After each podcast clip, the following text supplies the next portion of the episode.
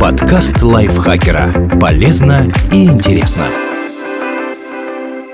Всем привет! Вы слушаете подкаст лайфхакера. Короткие лекции о продуктивности, мотивации, отношениях, здоровье. В общем, обо всем, что делает вашу жизнь легче и проще. Меня зовут Дарья Бакина. Сегодня я расскажу вам о 10 домашних делах, которым должен научиться каждый взрослый человек.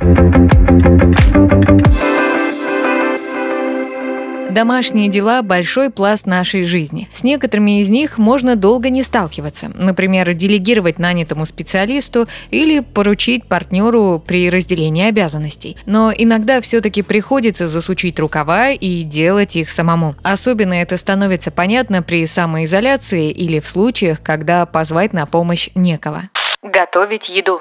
Никто не ждет от вас ужинов, достойных мишленовской звезды. Особенно, когда доставка готовой еды работает так хорошо. Тем не менее, иметь в арсенале несколько простейших блюд из самых обычных продуктов стоит. Пусть это будут хотя бы яичница, котлеты с пюре и макароны с сыром. Возможно, кому-то кажется, что это любой дурак приготовит. Но вот вам откровение. Некоторые не в состоянии погреть себе даже готовую еду. Будут сидеть голодными и ждать, пока придет кто-то с руками из плеч печь и сунет тарелку в микроволновку. Планировать и делать покупки.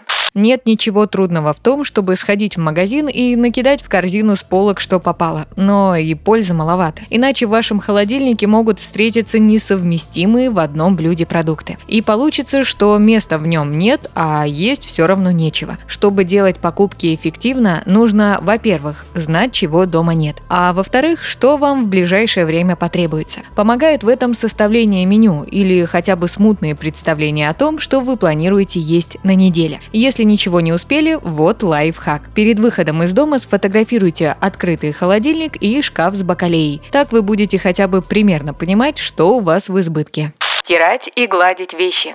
К счастью, больше не нужно сначала с ведрами бегать к проруби, а потом руками стирать белье в корыте. Но вот что было бы неплохо. Изучить инструкцию к стиральной машине и понять, что так много кнопок у нее не случайно. Научиться сортировать белье по цветам и свойствам, чтобы не выкидывать белые футболки после общего купания с красными трусами. Выработать привычку хотя бы иногда смотреть на ярлыки вещей и сравнивать их с таблицей символов. Некоторую одежду нельзя стирать в горячей воде, другую стирать вовсе только химчистка.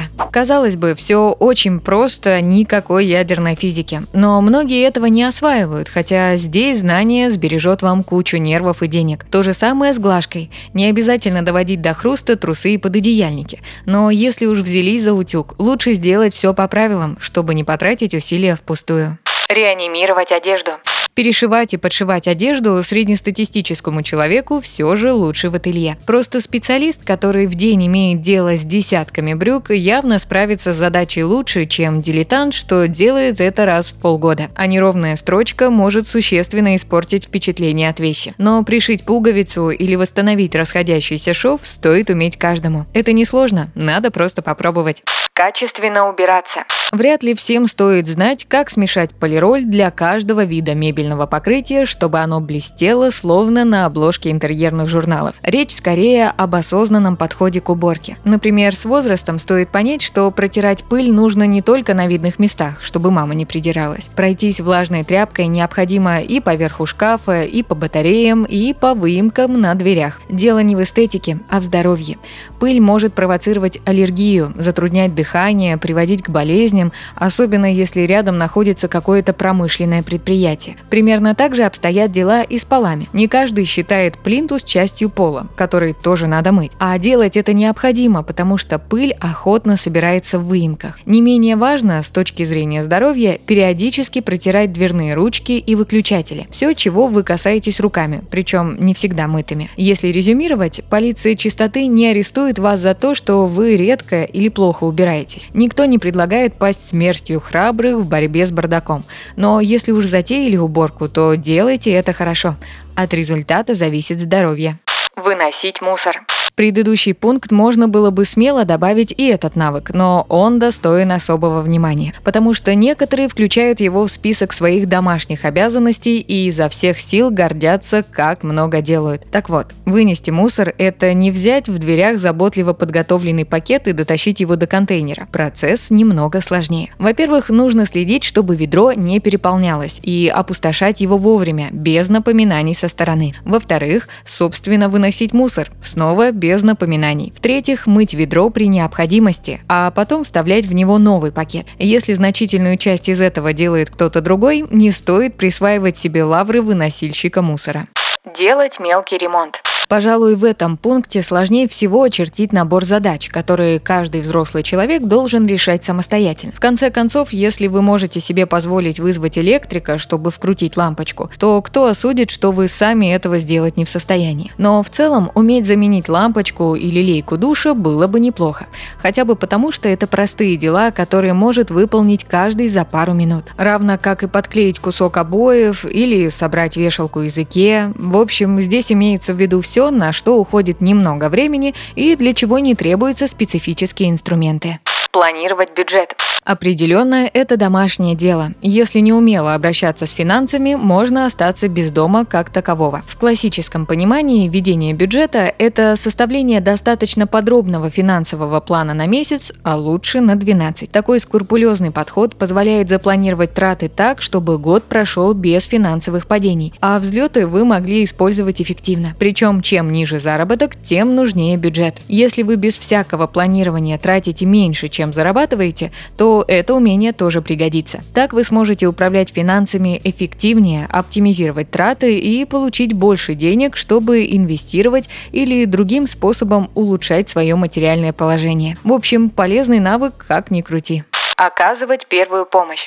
Вообще, это умение понадобится и за пределами дома. Но вероятность того, что случайный прохожий при вас обожжется кипящим маслом, наступит голой пяткой на осколок разбитого стакана или опрокинет на себя шкаф, не так велика. А вот ваш домочадец или вы сами столкнуться с этими неприятностями можете. Поэтому важно оказать первую помощь, чтобы продержаться до прибытия скорой. Впрочем, если повреждения не очень серьезные, врач может и не понадобиться.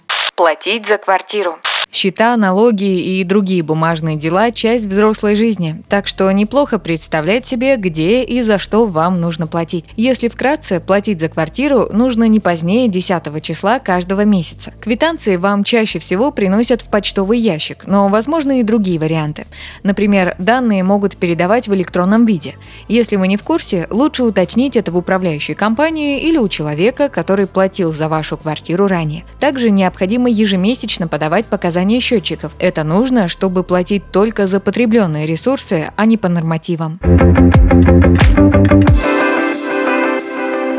Спасибо Наталье Копыловой за этот текст. Подписывайтесь на подкаст Лайфхакера на всех платформах, чтобы не пропустить новые эпизоды. Ставьте ему лайки и звездочки. Это помогает узнать о нас новым слушателям. Свои впечатления о выпуске оставляйте в комментариях или отзывах в приложении. А еще слушайте второй сезон подкаста «Кто бы говорил». В нем ведущие зачитывают реальные истории слушателей о том, что их волнует, и вместе с экспертами обсуждают, как преодолеть трудности и выйти из сложившейся ситуации. На этом я с вами прощаюсь. Пока.